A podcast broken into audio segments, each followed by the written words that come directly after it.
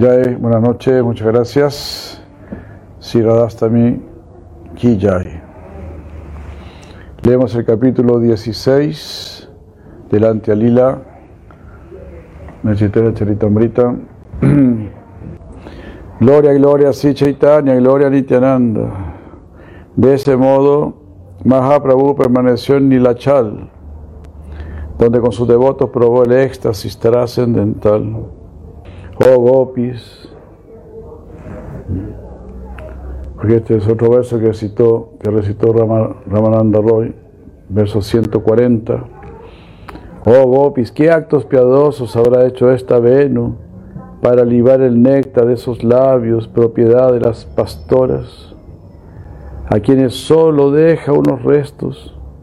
El río, que es su madre, vemos, luce lotos jubilosa, y sus padres, los bambúes, de gozo lloran.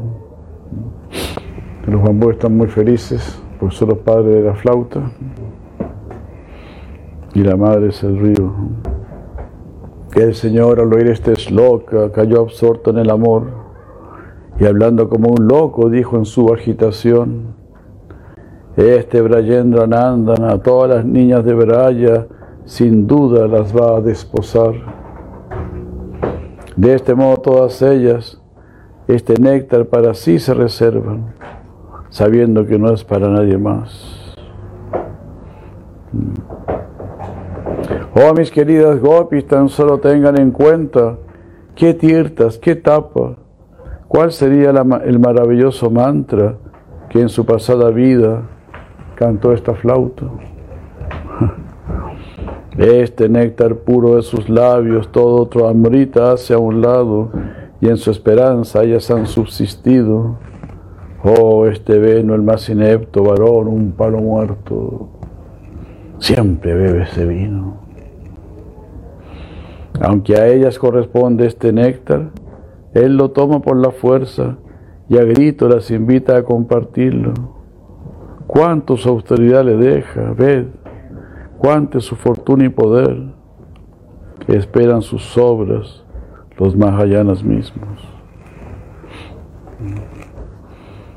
Las grandes personas están esperando el remanente de esos labios de Krishna.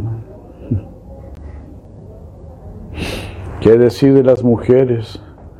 También los árboles de las orillas que ascéticos viven para el bien de otros seres, obtienen los remanentes del río y por sus raíces lo beben. ¿Por qué lo hacen? No podríamos decirlo. Cuando sepamos qué austeridad hizo, esa misma haremos preciso, pues Él no merece este néctar, pertenece a nosotras, las mujeres.